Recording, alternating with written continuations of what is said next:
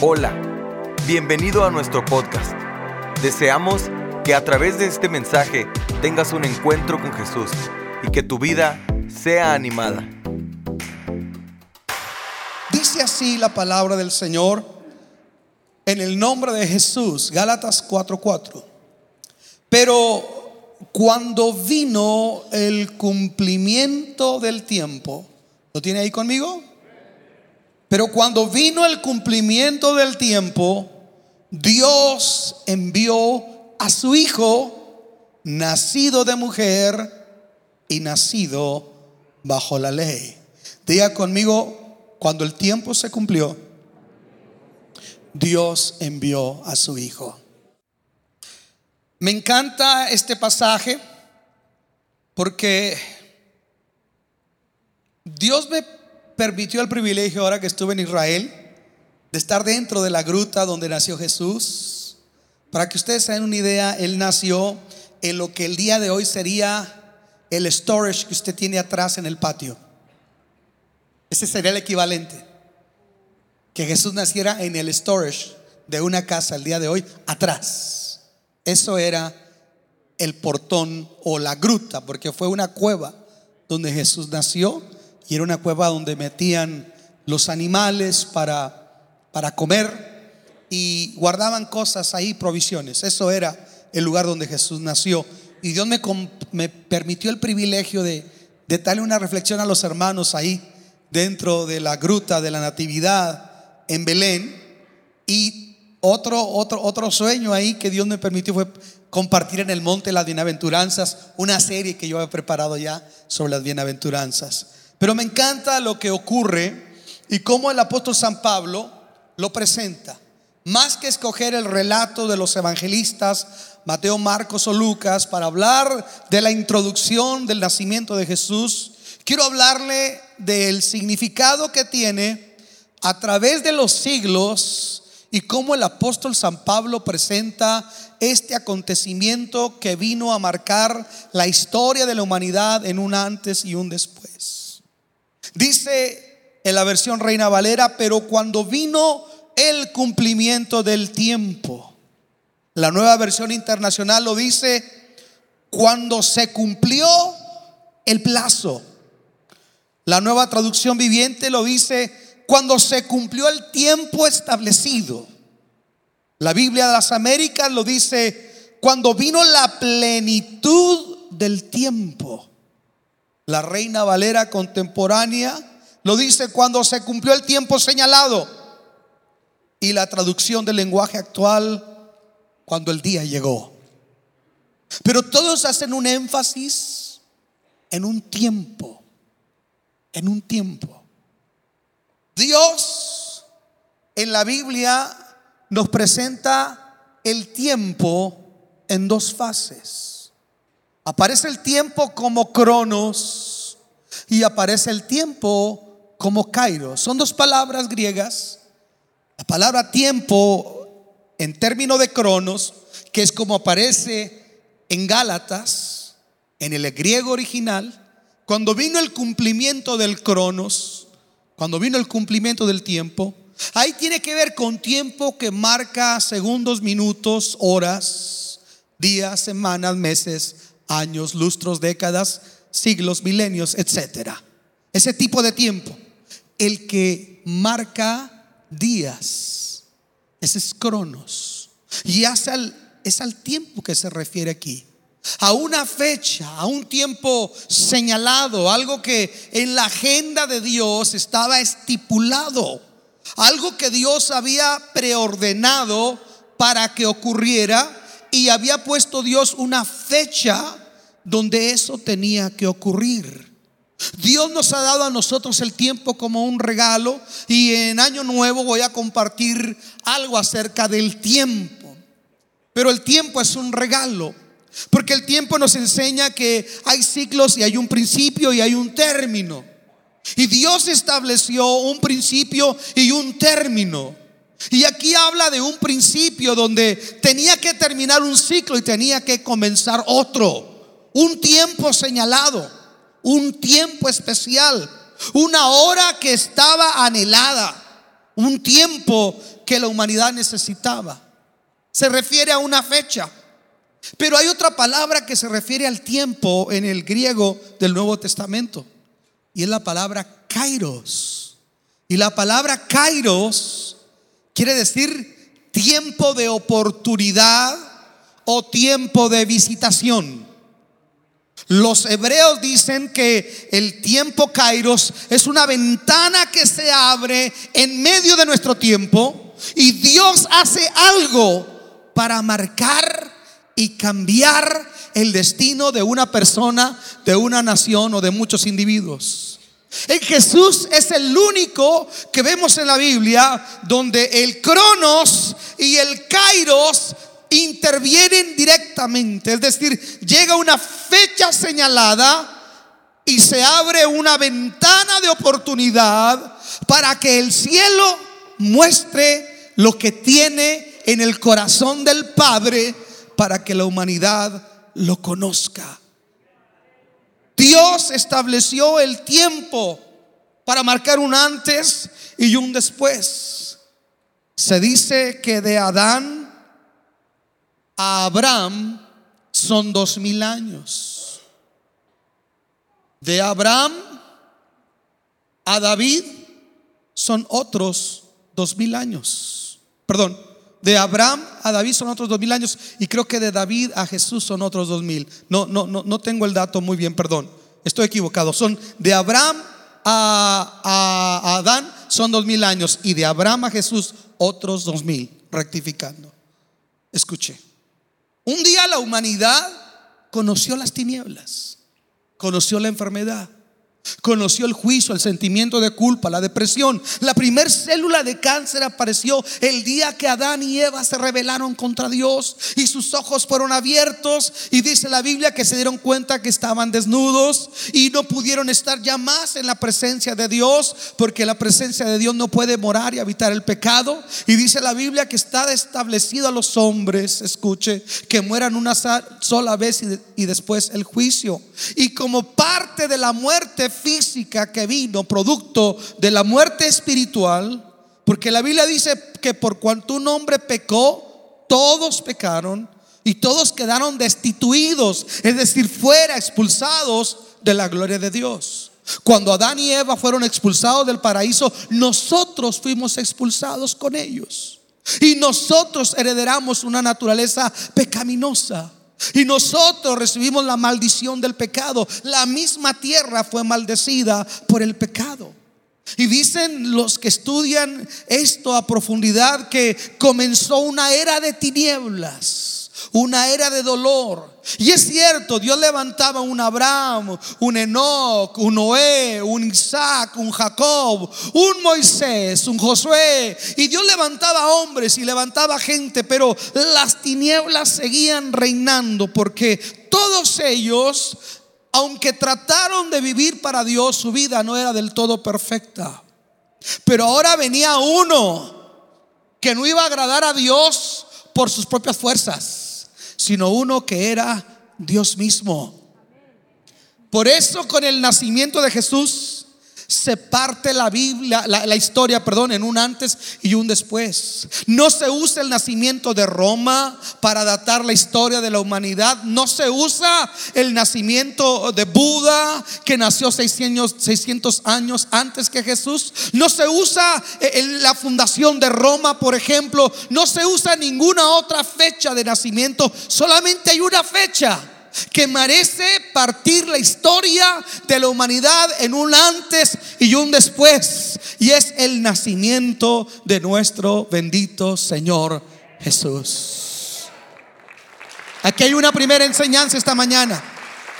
El único que puede traerle a tu vida un antes y un después, antes de Cristo y después de Cristo, es el mismo Jesús.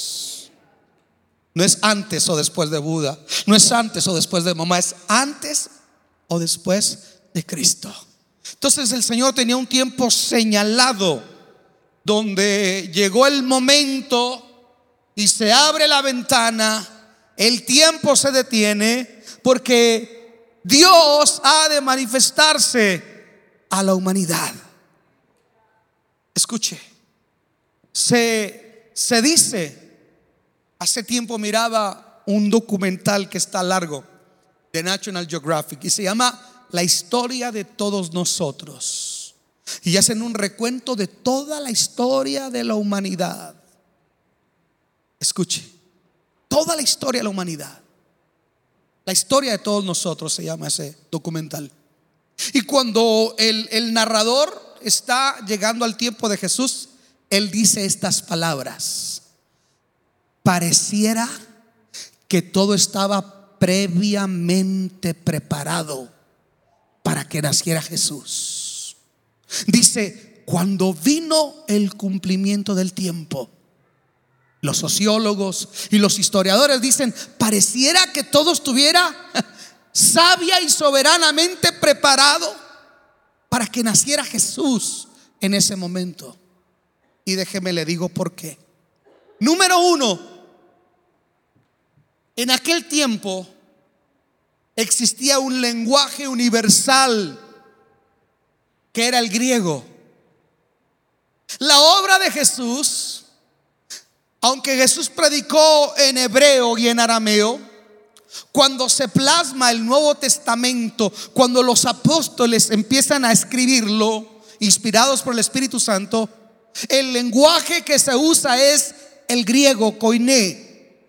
Y el griego koiné era el equivalente al día de hoy el inglés.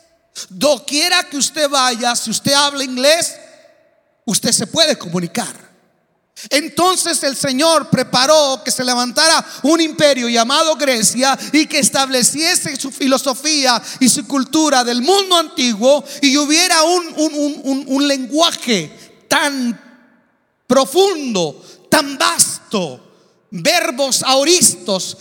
Cuando yo estudié, y eso que estudié griego instrumental, es decir, algo muy básico, se da uno cuenta que hay palabras, hay verbos que simple y sencillamente no existen en español. El griego es un, es un lenguaje tan amplio, tan profundo, tan rico. Muchos de los medicamentos que se prescriben el día de hoy tienen su origen en el griego, mayor, mayormente antes que el latín. Muchas de las palabras que nosotros hablamos tienen su raíz y su base en el griego. El griego es la lengua más rica, la más profunda que hay sobre la faz de la tierra. Y mire qué tremendo es esto. Dios tenía que permitir, no cuando estaban los medopersas, no cuando estaba Babilonia gobernando el mundo, sino cuando los griegos nos legan toda este lenguaje tan maravilloso que el Señor envía a su Hijo, porque su obra, lo que Él hizo, lo que Él realizó, su pensamiento, su voluntad, su carácter, había de difundirse en un lenguaje que desde la China, a través de la ruta de la seda, hasta la misma España, el norte de África, Britania y todo aquel mundo antiguo, hasta la India, podrían entender cuando se hablaba el mensaje de Jesús en griego. Por eso dicen los historiadores, pareciera que Él llegó en el momento preciso.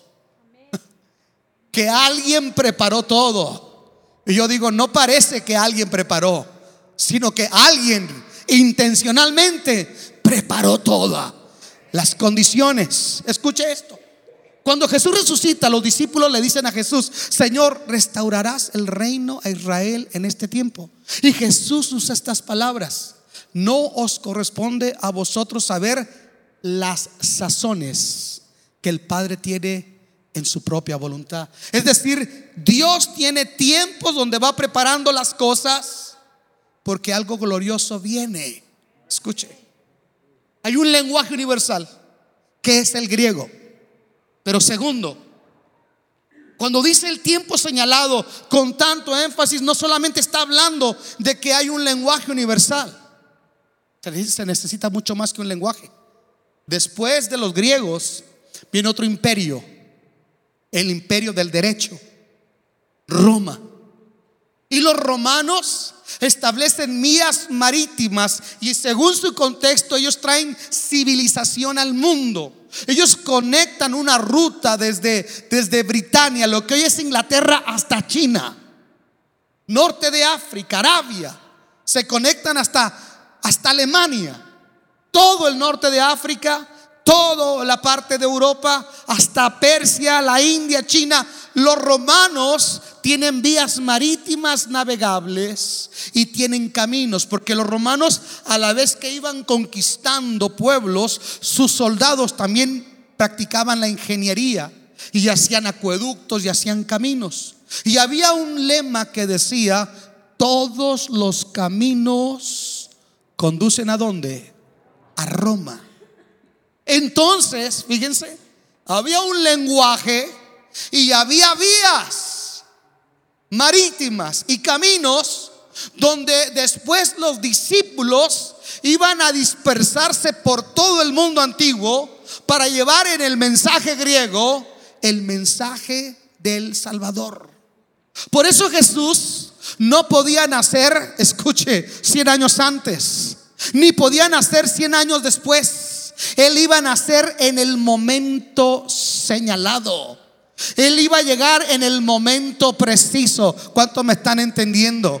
Él iba a llegar, hay cosas que, se van a estar acomodando, hay cosas que han estado ocurriendo en tu vida, hay cosas que va a, van a estar ocurriendo accidentalmente, aparentemente, pero no, es la obra soberana de alguien que tiene control sobre todas las cosas, porque la Biblia dice que de Jehová es la tierra y su plenitud, el mundo y los que en él habitan, y él prepara situaciones para que llegue el momento donde Jesús se manifieste.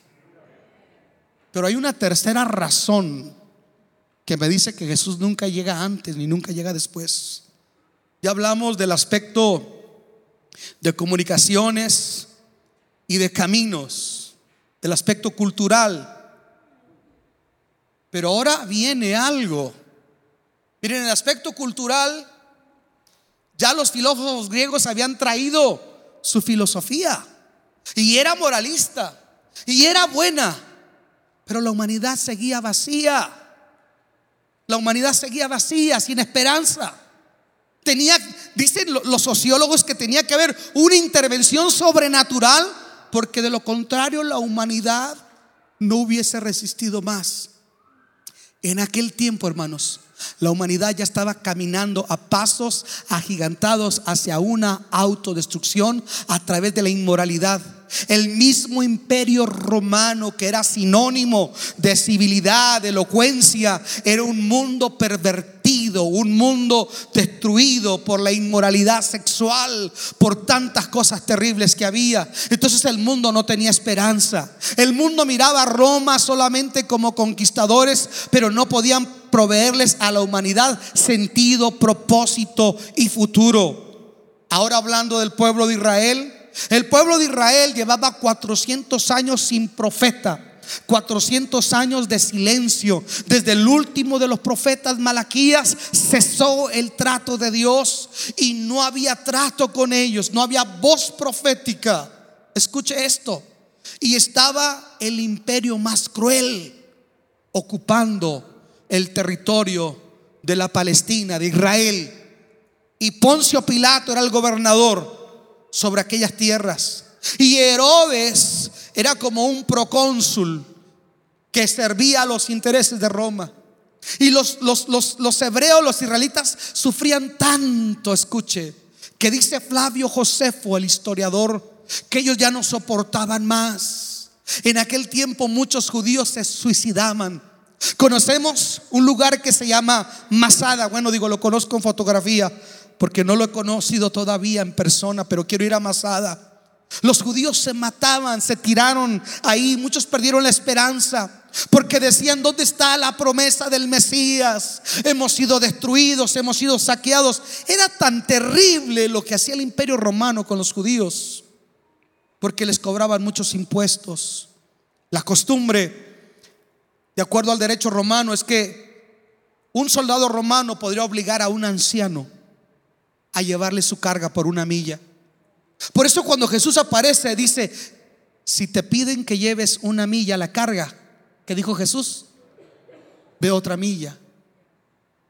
Si tu enemigo tiene hambre, dale de comer. Si tiene sed, dale de beber. Porque llegaban las legiones romanas, hambrientos y sedientos, a las villas de Israel. Y Jesús enseñaba que lejos de despreciarlos, habría que amarles y darles de comer y darles de beber. Israel ya no aguantaba, hermanos, aquella situación. Se dice que los romanos crucificaban gente por todos los caminos de una manera sanguinaria. Sembraron el terror. La gente estaba perdiendo la esperanza en aquel tiempo. Entonces, desde el punto de vista moral, desde el punto de vista emocional o psicológico, se dice que Israel no soportaba. Y esto me enseña a mí algo que tiene una aplicación para nosotros. Él nunca llega antes y Él nunca llega después. Él puede permitir que haya dolor antes, sí. Él puede permitir que haya necesidad antes, sí. Él puede permitir que haya noches de dolor, sí. Pero Él no nos va a dar una carga más pesada de la que podamos soportar. Porque venido el cumplimiento del tiempo, Dios llegará y se manifestará. Él llegó él llegó cuando Israel más lo necesitaba. Cuando más urgía la esperanza en ellos.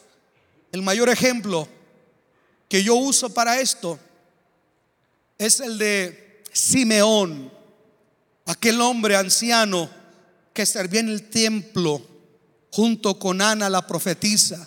Y dice que servían en ayuno y oración yo no sé cuántos años consagró su vida a la oración Simeón, pero yo creo, ahora que estaba en el muro de los lamentos, me di cuenta porque es el muro de los lamentos. Hay un judío que canta y que adora, pero hay un momento donde ellos lloran.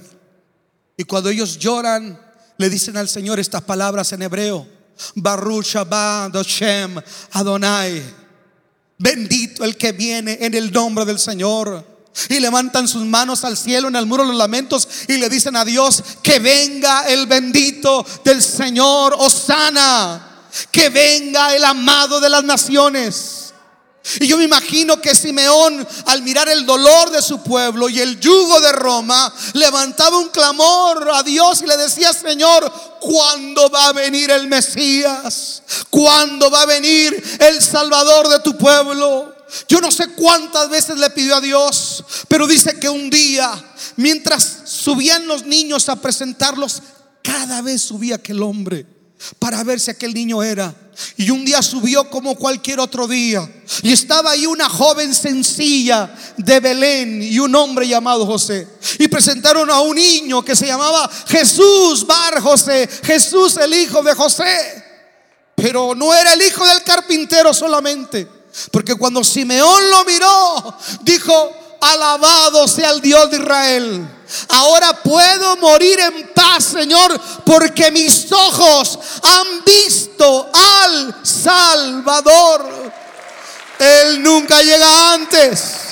Navidades que Jesús nunca llega antes. Navidades que Jesús nunca llega después. Navidad es que Jesús llega en el momento preciso, en el día preciso, en el minuto preciso. Alabado sea su nombre. Yo no sé usted en su vida, pero Él llegó en mi vida en el momento preciso. Yo no sé cuántos me están entendiendo. Él llegó en el momento preciso. 19 años tenía yo y tenía muchas preguntas existenciales a muy corta edad me desencanté de la religión popular. No sé qué pasó, pero desde niño algo me hacía sentir como que tenía que haber algo más.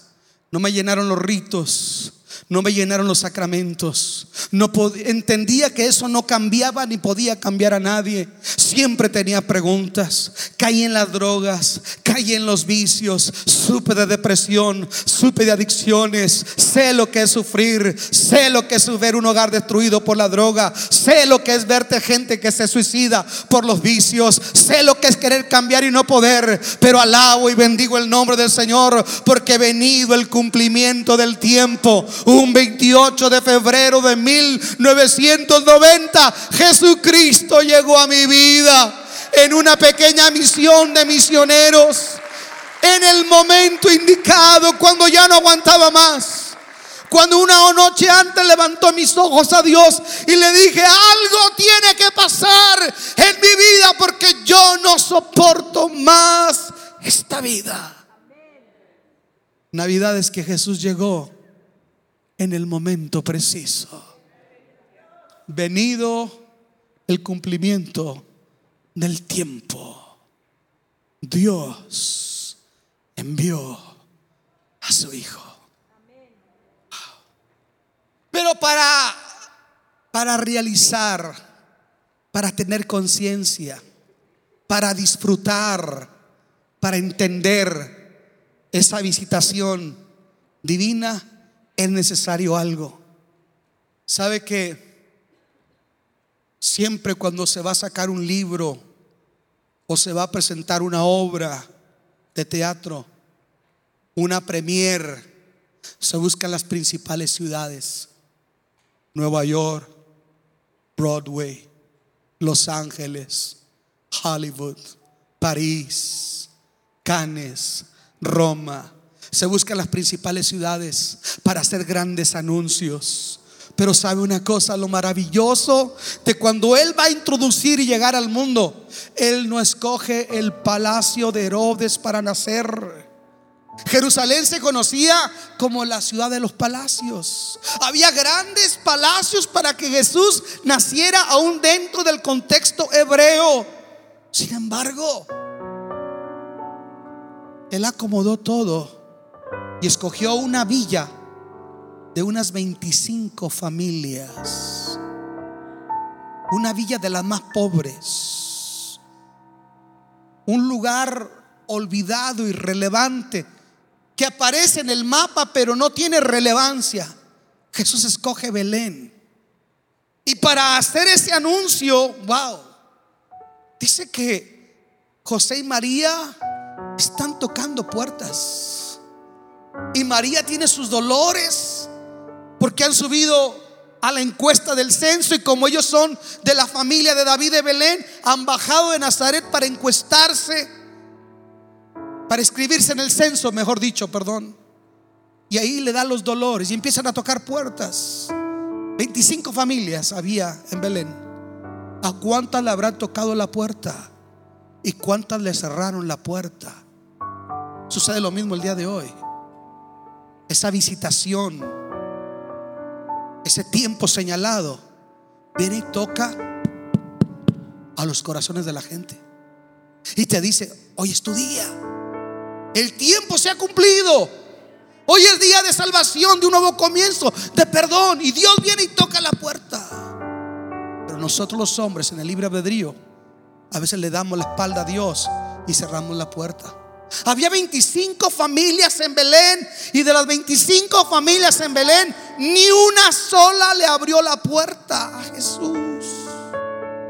Solamente hubo un mesonero que dijo, no tengo lugar. Yo me imagino a José, por favor, Señor, tenga piedad.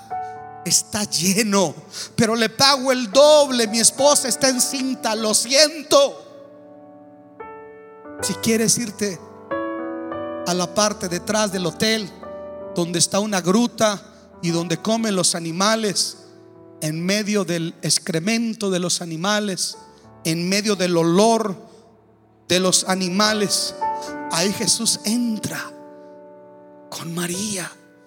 Y yo creo que más que la ansiedad y, la dilatación y, los dolores de parto de María, porque a veces solamente vemos a María en lo natural dando a luz.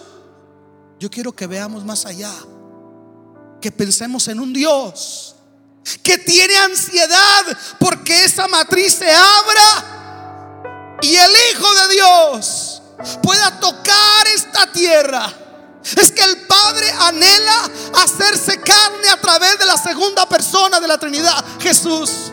El cielo anhela ya no manifestarse de manera angelical a través de una teofanía. Ahora el verbo se tiene que hacer carne. Dios desea abrazar al hombre. Dios desea sentir lo que el hombre siente. Dios desea consolar al hombre, caminar junto a él, sentir hambre, sentir sed. Dios desea que ese niño salga del vientre y pueda tocar. Y lo único que se haya disponible es una gruta, un storage, donde están los cachivaches. Ahí nace el Hijo de Dios. Y cuando nace, el lugar o la gente que Dios busca para darlo a conocer es unas cuantas, unas cuantas millas de ahí, los pastos, los campos de Belén. Está la gente más humilde. La gente más humilde en Israel eran los pastores de ovejas. La gente que menos le pagaba, la menos relevante eran los pastores. Sin embargo, para hacer ese anuncio, aunque Él es el rey de reyes, aunque Él es profeta a la vez, aunque Él es sacerdote, Él no escoge el templo ni la clase levítica. Él no escoge los profetas. Él no escoge el palacio de Herodes. Dios se identifica con gente que en su humildad cuida de la perniquebrada, de la recién parida, de los corderitos. Dios dice, ellos entienden mi corazón. ¿Me está entendiendo? Porque el pastor, escuche, el pastor conoce en cierta manera o embula en cierta manera el proceder de Dios. Porque Dios sabe que el hombre es como una oveja Isaías dijo, todos nos descarriamos como ovejas y cada cual se apartó por su propio camino. Por eso Dios va y le da el anuncio a los pastores a través de los ángeles. Porque la oveja, amados hermanos, escuche, la oveja cuando se extravía del rebaño, su sentido de orientación es pésimo. La oveja se aparta más. La oveja es torpe. Como el ser humano no puede venir a Dios por sí mismo, es Dios el que va a buscar y a salvar lo que se había perdido. La oveja cuando se mete en la zarza, yo no sabía eso. Cuando la oveja se mete en la zarza, la oveja no sabe dar para atrás, la oveja no tiene reversa. Entonces cuando la oveja se mete en la zarza, la oveja lo que hace es meterse y meterse y meterse más. Así somos nosotros, sí o no, sin Dios. Nos hundimos más y más y más por el pecado y no podemos salir de ahí. Tiene que venir el buen pastor, alguien diga amén, y meter su mano santa y sacarnos de nuestra condición. Alguien alabe el nombre de Jesús. Y si la oveja tiene roña, porque a la oveja le da roña y se le amontonan moscos y hacen que el animalito vaya y se tope y se tope y se tope por la roña que siente. Para eso es el aceite. Cuando dijo David, ungiste mi cabeza con aceite, es porque el pastor va y le pone aceite en su cabeza y el aceite es lo único que ha de sanar a ese animalito. El único que pudo traer su bendita presencia como esencia sobre nuestra vida para sacarnos de lo que gobernaba nuestra mente. Ese fue Jesús. Alguien alabe el nombre del Señor. Alguien dale un aplauso a Jesús. Ahora entiende. Ahora entiende por qué los ángeles van con los pastores. Cuando yo escuché esta enseñanza conté mis cuatro ovejitas que íbamos. Les dije, hermanos, perdónenme, porque he sido muy mal pastor. Porque el pastor debe oler a abeja. Aunque hay ovejas que no dejan. Hay ovejas que son muy apartadas. Pero uno tiene que tratar de acercarse todos a ellas. Pero el pastor tiene que hacer, tiene que tener olor de oveja. Se dice que el pastor las mete todas en una cueva y luego levanta una muralla de piedras y él es la puerta de las ovejas. Él quita las piedras para que entren y salgan. Por eso Jesús dijo, entrarán y saldrán, eran pastos. Y cuando se va a dormir el pastor, agarra y se pone una cobija, un cobertor San Marcos agarra una ovejita y se la pone en sus pies. agarra otra ovejita y se la pone en su cintura y agarra otra ovejita y se la pone en el pecho. No hay nevada que le afecte al pastor. Alguien diga amén. Así es que Dios bendiga por esas ovejitas que, ovejitas que sí lo cubren a uno, ¿verdad? Porque hay ovejitas que sí te calientan, te cubren. Alguien diga amén. Que saben que el pastor también es vulnerable. Alguien alaba el nombre del Señor. Ah, que lo cubren, que dicen, yo estoy orando por usted. Pero bueno, ya me fui a otro tema. El punto es, el punto es este. El gran anuncio de que el tiempo, de que la hora ha llegado, se hace a los pastores. Cuando vino el cumplimiento del tiempo, Dios envió a su Hijo. Hoy estoy aquí para decirle, no es casualidad, amigo, amiga, no es casualidad que usted esté aquí. No es la estadística esa que dicen que es cuando más gente puede venir a la iglesia. Más que una estadística, detrás de todo eso está Jesús. Dios le ha traído porque su hora ha llegado. Dios le ha traído porque Él conoce tus lágrimas, tu dolor y tu necesidad. Dios te ha traído porque Él conoce tus preguntas sin respuesta. Dios te ha traído porque Dios ha dicho, he escogido este tiempo para abrir una ventana y visitar tu vida y manifestarme a mí, a ti. ¿Cuántos reciben esta palabra? Denle un aplauso a Jesús.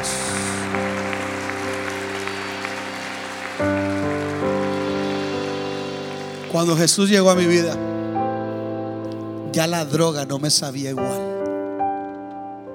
Aleluya. Yo no sé cuántos entienden el lenguaje que estoy hablando. Yo sé que algunos nacieron en cuna cristiana y disculpen que mancille sus castos oídos, pero yo fui malcriado, yo vengo del pecado. Yo no sé, hay gente que me entiende lo que le estoy diciendo, que aunque andes haciendo lo malo ya no te sabe, ya no te sabe, ya no te llena. Yo recuerdo que la noche antes de que Jesús llegara a mi corazón, toda la noche estuve llorando con orando, perdón, tomando, ahí orando, tomando con mi hermano Ramón. No, no vino Ramoncito el día de hoy todavía. Toda la noche estuvimos tomando. Y Ramoncito era administrador de, de una licorería, imagínense. Y yo le decía a Tere, ya voy a cambiar, ya voy a cambiar. Mira, ya no me voy a juntar con los drogaditos, me voy a juntar con Ramón. Ramón es, es chero, de botas. Y, y ellos nomás cantan las de Ramón Ayala y los Tigres del Norte. ah, pero tomaban. Yo me acuerdo en mi desvarío, escuchando una canción de los Tigres del Norte. Tú ya viviste entre los hombres. Y yo decía dentro de mí, si estos supieran que ese es mi sentir, ya no aguanto más. Al día siguiente, en medio de la cruda, mi mamá tuvo la genial idea de invitar al pastor a comer con la intención de que me predicara. Y me invitó a mí a la mesa. Está el pastor, su esposa y yo. Y el pastor mexicoamericano muy amablemente me invita a la iglesia. Y le digo, le agradezco mucho, pero no tengo con quién dejar a Edwin. Y brinca mi hermana Marta. Yo te lo cuido. Es que cuando ha llegado el tiempo, ha llegado el tiempo. Yo dije, cuando ha llegado el tiempo, ha llegado el tiempo. Yo, yo te lo cuido, Luis. Sí, sí, yo, yo te lo cuido. Tú ve. No sé cómo, no sé cuándo. Pero llegué al centro cristiano Casa del Alfarero, ubicado en la calle Camino Viejo San José y carretera Casas Grandes, un localito del segundo piso, que la mitad de las bancas de este lugar eran muchas. Ahí llegué yo, entré, el pastor estaba cantando, no hablaba buen español, cantaba más o menos así, alabaré, alabaré. Le voy a decir algo, ya no estén traumados los pochos, yo no quería los pochos, ahora ya los quiero, ahora tengo hijos pochos. Edwin me, la otra le dije a Benji, tradúcele a tu abuelita. Benji dijo, no, es que yo hablo pocho, papá. Lo que uno no puede ver. Se cree. Yo no quería los pochos, yo peleaba con mis primos pochos, porque yo tenía primos pochos, pero de a de veras, hermano. No esos guanabí que andan ahí. Hijos de padre anglo y mamá mexicana. Yo tenía primos, tengo primos de esos. Yo peleaba con mis primos. Yo era mexicano al grito de guerra. Yo me sentía Juan Escutia. Pero cuando Dios determinó que llegó el momento, usó un pastor pocho que hablaba un español que no se entendía. Pero como había llegado el momento, no era el predicador, no era el idioma, era Dios que había establecido una fecha para mi vida. Alguien dígame. Parece, parece, parece que fue anoche cuando estaba predicando y empezó una lucha dentro de mí. Algo me decía, párate y salte. Párate y salte. Pero algo dentro de mí también me decía, este es tu día, Luis. Este es el momento que tú has soñado. Hoy es tu día. ¡Ay, qué lucha! Padre, yo oro que en este momento la gente que está luchando, la luz prevalezca sobre las tinieblas. Yo estoy luchando yo y de repente no sé cómo. El pastor hizo un llamado, una invitación a pasar al altar, entregar la vida a Jesús. Cuando menos pensé, yo estaba ahí enfrente, llorando, hablando con Dios, como no sé qué me pasó. Yo estaba ahí enfrente. Escuchen, ¿sabe por qué yo predico como loco? ¿Sabe por qué yo grito? Porque a mí no me platicaron. A, mí no me, me entregó una religión papá y mamá. No, no, no, no, no. En aquella tarde, cuando yo doblo mis rodillas, de repente empiezo a dejar de ver el mundo natural y parece como si estuviera viendo una pantalla así de esas. Y empiezo a ver que de mí salía humo negro y de repente venían unos rayos de luz que se filtran entre las nubes y llegaban hasta mí, ahí en el altar. Y de repente miré una tumba. Luis Alba Rodríguez nació el 29 de mayo de 1971. Murió el 28 de febrero de 1990. Yo la vi. ¿Sabe qué pensé yo? Dije, esto me va a pasar si no me arrepiento. Lo que yo no sabía es que Dios dijo, hasta aquí, hasta aquí llegó el Luis que le gustaba la música, el baile y el rock and roll y la vida loca. Alguien diga amén. Hasta aquí se terminó el ciego. Hasta aquí se terminó el esclavo. Hoy levanto un hombre nuevo. Hoy levanto un predicador. Hoy levanto un profeta para la nación. Hoy levanto un hombre nuevo. Porque cuando viene el cumplimiento del tiempo, no hay diablo. No hay circunstancias. Me encanta la canción Reckless Love. No importa qué montaña tenga que cruzar, no importa qué muro tenga que derrubar, no importa qué mentira Jesús tenga que callar, Él hará lo necesario para llegar hasta donde tú y yo estamos.